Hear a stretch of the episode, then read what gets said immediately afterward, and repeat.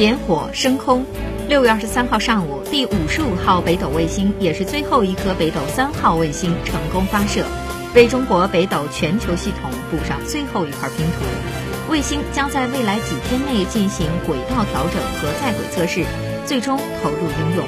从最早的北斗一号卫星系统提出到现在，已有三十余年时间。从北斗一号、二号到现在的北斗三号完工，卫星导航系统实现了从无到有、从区域性到全球性的飞跃发展。中国已经发射五十五颗北斗导航卫星，覆盖全球的导航卫星网络宣告完成。发射成功后，联合国外空司专门发来视频，祝贺北斗系统完成全球组网部署，肯定北斗系统推进全球经济社会发展。赞赏北斗系统在和平利用外太空、参与联合国空间活动、国际合作等方面做出了巨大贡献。